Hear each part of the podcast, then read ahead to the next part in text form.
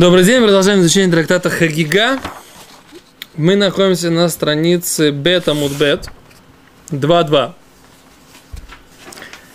И если вы помните, мы задались вопросом на прошлом уроке в конце, мы задались вопросом, а почему, собственно говоря, в Мишне есть как бы внутреннее противоречие, если вы помните, да? С одной стороны, видно, что человек, который наполовину раб, наполовину свободный человек, он свободен от того, чтобы подниматься на праздники в Иерусалим. А с другой стороны мы видим, что Мишна говорит, что он обязан. А как, как же с этим быть? Мы сказали, что есть разница между Мишна решена и Мишна Ахрона. Что имеется в виду?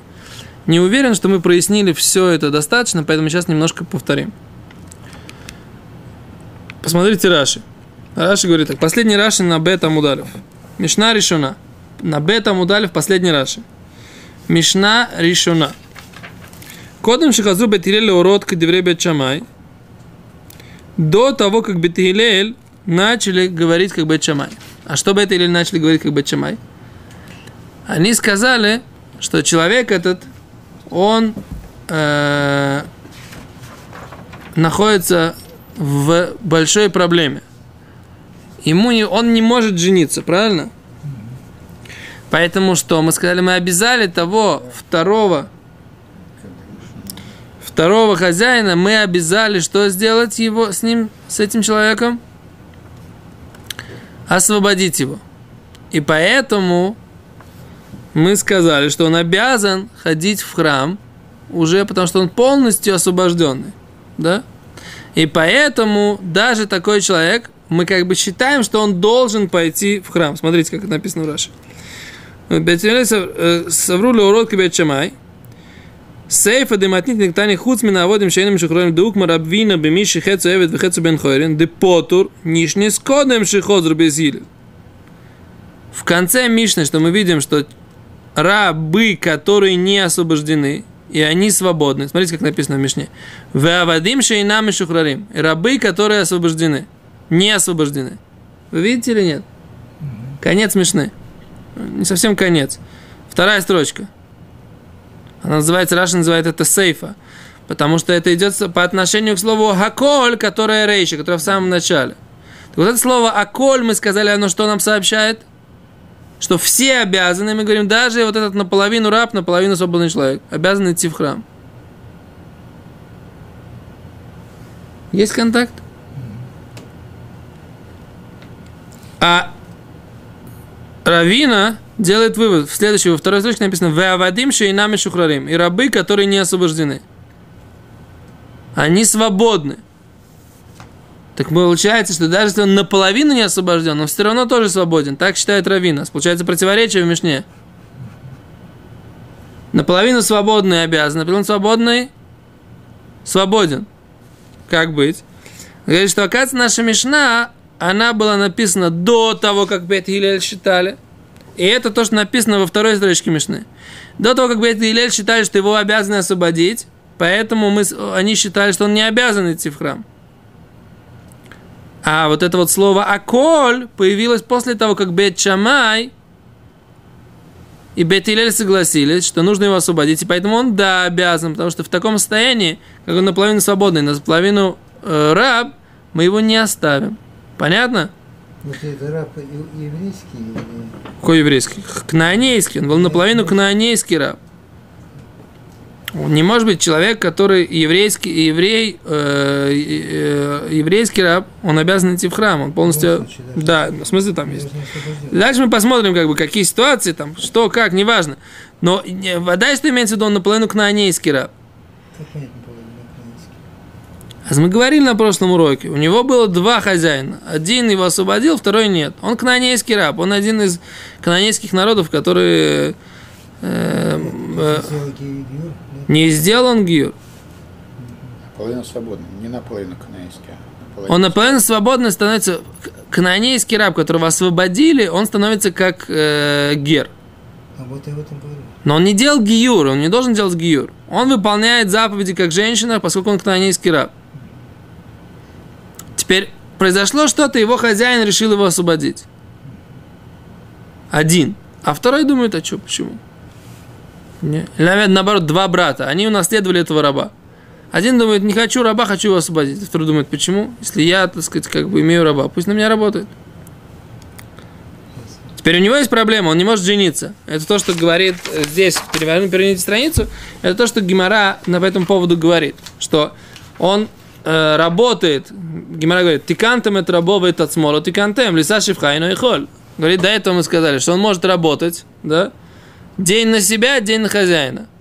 На себя, а половину времени, половину времени на хозяина, который он остался. Да? Да, на половину времени, на которое он остался, да? А есть у него проблема. Что, какая у него проблема? Жениться-то он не может.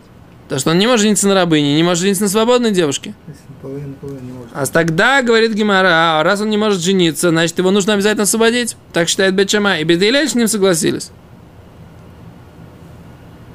То есть это за полностью освободить. Да, нужно его полностью освободить. И тут Тосфот задают вопрос, а как бы как это так, почему, не, не, почему мы обязаны его освобождать, почему нельзя жениться на такой же девушке, которая тоже будет наполовину свободна, наполовину рабыня. Тяжело. Что? Тяжело найти такую. Вы как Шатхан говорите, что вы знаете, что это не так просто, так сказать, найти точно такой же. Да? Как это, шедухи для, для всяких проблемных, э, это проблемная вещь, да. А Стос вот тут говорит, он сравнивает это с килаем, да, что когда у тебя есть, например, э, мул, на муле можно работать, правильно? Делать мула нельзя, скрещивать э, лошадь со слом. Но работать на муле можно. Говорит, так в Песедр, если он уже в таком состоянии, почему нельзя его поженить на такой же рабыне? Говорит Тусфот. Тусфот говорит такой интересный момент. Это на самом деле момент нужно разбираться. Только. Да, только Тосфот это разбирает. Он говорит, он, задает такой, он говорит, что на самом деле это невозможно разделить. Что когда они начнут жить как муж с женой, то это не- невозможно это поделить. Что сейчас половину раба живет с половиной раба, а половина свободна, это не делится. Поэтому это, это не решение проблемы. Понимаете? А жить им можно, то не с кем, они не могут быть как, как э, муж с женой ни с кем, эти половинки. Поэтому единственное решение, это что они должны быть полностью освобождены. Окей, это повторение к, к предыдущей теме. Сейчас давайте посмотрим э, продолжение Гимары. Это раз, два, три, четыре, пять, шесть, семь, восемь. Восьмая строчка сверху. Хуц Михера Шутева Катан. Хуц. Хуц Михера Шутева Катан. Кроме, кроме э, глухого, сумасшедшего и маленького. То есть, что значит кроме? Обязаны все показаться Всевышнему на празднике, да, в три праздника, которые есть у нас, кроме глухого, да, сумасшедшего или ума- умалишенного и маленького. Есть? Есть. Это закон Мишны. Говорит Гимара, к Тане написано в Мишне, Хереш, глухой, думия дешуте, подобен сумасшедшему. Векатан и маленькому. Ма шуте векатан. Что значит шуте у катан? Что есть у шуте у катана, у сумасшедшего маленького? Делав бней деанинху. Делав бней део. Они что? Нет у них разума. Делав бней део. А в хереш также и глухой. Делав бардео. Он, у него нет разума. Нет разума. Имеется в виду такой глухой человек, у которого нет разума. Сейчас Гимара пояснит. Векомаш малан. И сообщается нам следующая вещь. Кедесна, как учили в Мишне, где мы учили эту Мишну, в трактате Неда и в трактате Трумот, учили Мишну, в которой написано Хереш, глухой, Шедибру Хахамим, про который говорили мудрецы, Бехоль Маком во всем месте в Торе. Кто имеется в виду? Шейно и шеймеа, вейно и мидабер. Он и не слышит, и не говорит. Это такой человек, который и не слышит, и не говорит. И его, такого человека, невозможно обучить читать. Глухонемой начинает. глухонемой. Его невозможно обучить читать. По тем методикам, которые были у них. Сейчас учится. Сейчас учат читать, сейчас, сейчас объясняют э, паль- э, этими самыми э, на пальцах. И Гимара, Гимара, Гимара, так сказать, даже э, дальше говорит, что были, посмотрим на следующей странице, что были примеры обучения и в их время. Но человек, который не слышал и не было этой азбуки пальцами, а его невозможно было, он не слышит, невозможно ему ничего обучить. Да, как читать он научится. Он не знает, что такое чтение, что такое буквы. Он говорить тоже он не может. А такой человек был что освобожден от заповедей, поскольку он был необучаем. המדבר, но другой человек говорит המדבר, но если он говорит ואינו שומע, но не слышит. שומע, он слышит ואינו מדבר, но не умеет, не может говорить. Хая, он обязан выполнять мицвот. Говорит Гемара, תנינא. Получается, что у нас написано в Мишне Лего. То мысль, которая у нас была написана до этого только в Брайте. דתנו רבנן, учили мудрецы в Брайте. המדבר ואינו שומע, тот, кто говорит, но не слышит. זהו חרש. Это глухой. שומע ואינו מדבר слышит, но не говорит. זהו אלם. Это немой. Гимара на самом деле выясняет, что такое хереш и что такое илем. ЗВЗ и тот, и другой, говорит Брайта. Гарен кипикхим леколь диврехем. Они, как обычные здравомыслящие люди, по поводу всех их вопросов. Да? То есть, получается, мы говорим, что эта идея, мы прослеживаем ее в нескольких местах. И в нашей Мишне, да, этот хереш, глухой, который имеется в виду нашей Мишне, такой, который какой без разума. Подобен сумасшедшему и маленькому. Не просто любой глухой человек, который плохо слышит, а имеется в виду человек, который нет у него разума из-за того, что он глухой. Какой это глухой? Такой глухой, который не слышит и не говорит. Такой глухой не должен идти в храм. Про него говорит наша Мишна.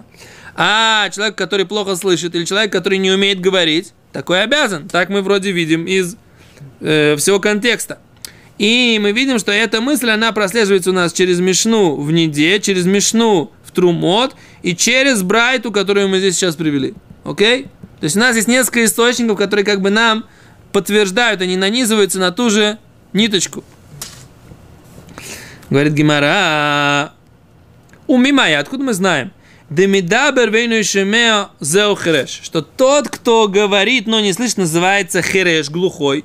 Шомеа вейну мидабер зе илем. А тот, кто слышит, но не говорит, он называется илем, не мой. Говорит Гимара, дектив, потому что написано, где написано?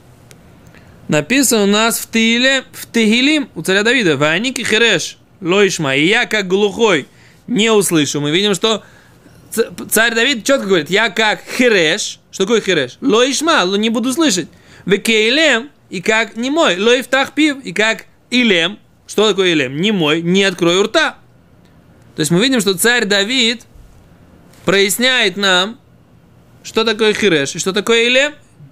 То есть мы знаем теперь, что хереш это глухой, а илем это не мой.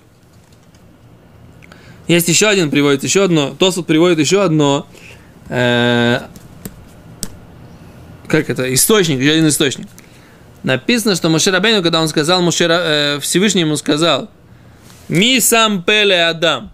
Кто дает рот человеку, уста человеку, говорил Всевышний Моше Рабейну. Омиш ясум илем охиреш. И Кто сделает человека илем охиреш? Кто сделает человека илем охиреш? Ну что, ну почему здесь Гимарай не приводит этот пример? Потому что там просто написано, кто дает человеку уста и кто делает человека илем охиреш. А что такое илем, что такое хиреш? Глухой. глухой и немой. Ах, может быть, это немой и глухой. Откуда мы знаем? А у царя Давида это четко показано. То есть источник из Торы недостаточно был нам только его привести.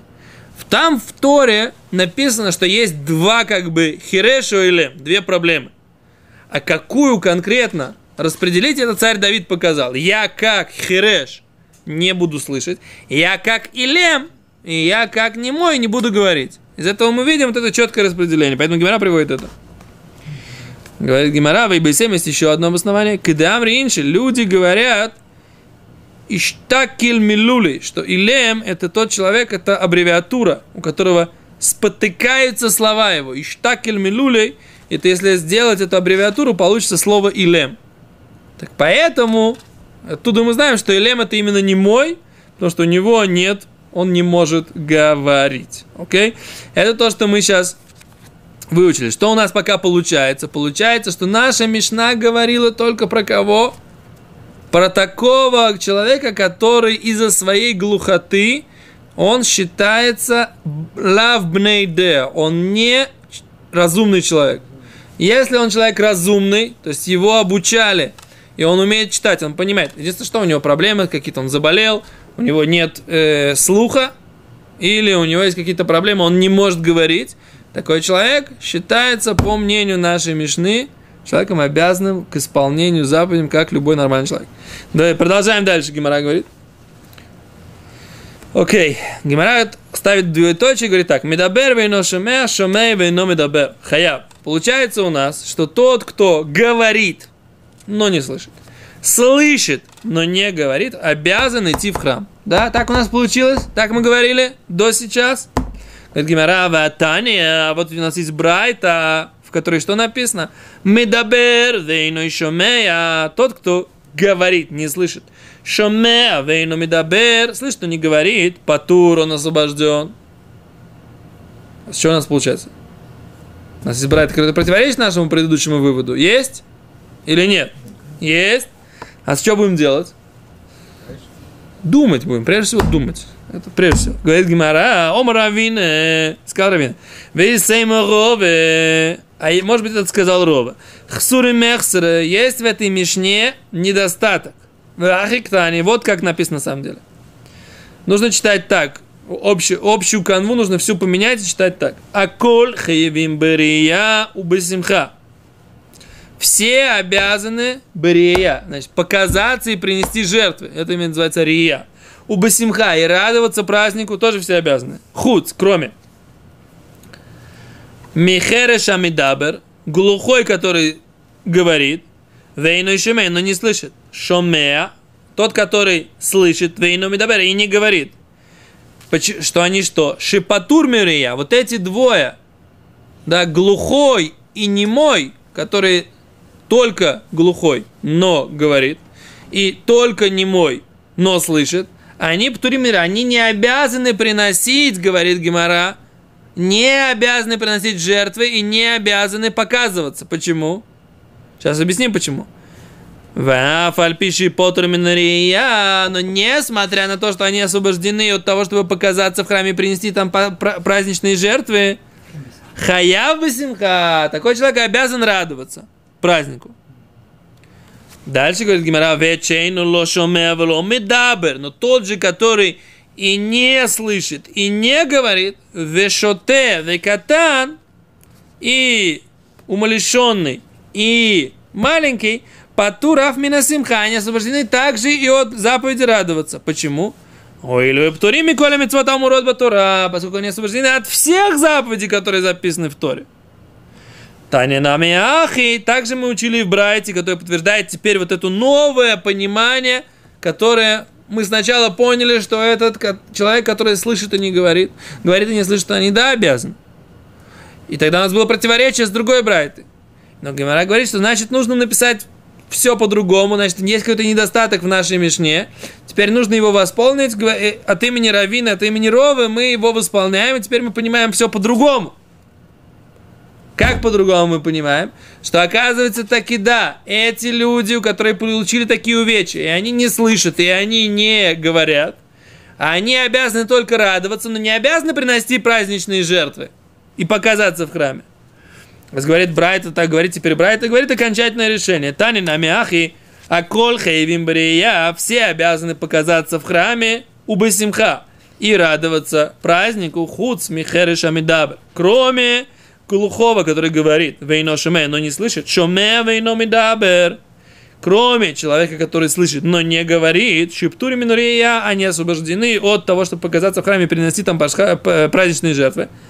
Вафаль пишет по турминария, несмотря на то, что они освобождены от того, чтобы показаться в храме, хаяв бесимха, они обязаны принести празднич, э, радоваться празднику. Вечейно лошоме, вело медабер, но те же, которые люди, которые и не слышат, и не говорят, вешотевы, катаны, умалишенные, маленькие, птурим афмина симха, они освобождены от всех заповедей, освобождены от заповедей радоваться, у или птурим миколи митцот амурот батура, поскольку они освобождены от всех заповедей, которые э, описаны в Торе. Говорит Гимара, маиш на лейньян рейяды птирию, маиш на лейньян симхады михайви. В чем разница? Почему показывать и принести жертвы которые, праздничные, они освобождены, эти люди, маиш но линян симха, и чем отличается она по поводу радости, что они обязаны? Знает вопрос, мы уже ответим на завтрашнем уроке. Почему человек, который, особо, который не слышит и не говорит, он от всех заповедей. Это мы поняли. Теперь люди, которые только не слышат или только не говорят, они частично обязаны, частично не обязаны. Они обязаны радоваться, но не обязаны принести праздничные жертвы. На этом на следующем уроке, Бзрат Ашем, мы ответим, блин, надо на этот вопрос вместе с Гимаром. Большое спасибо.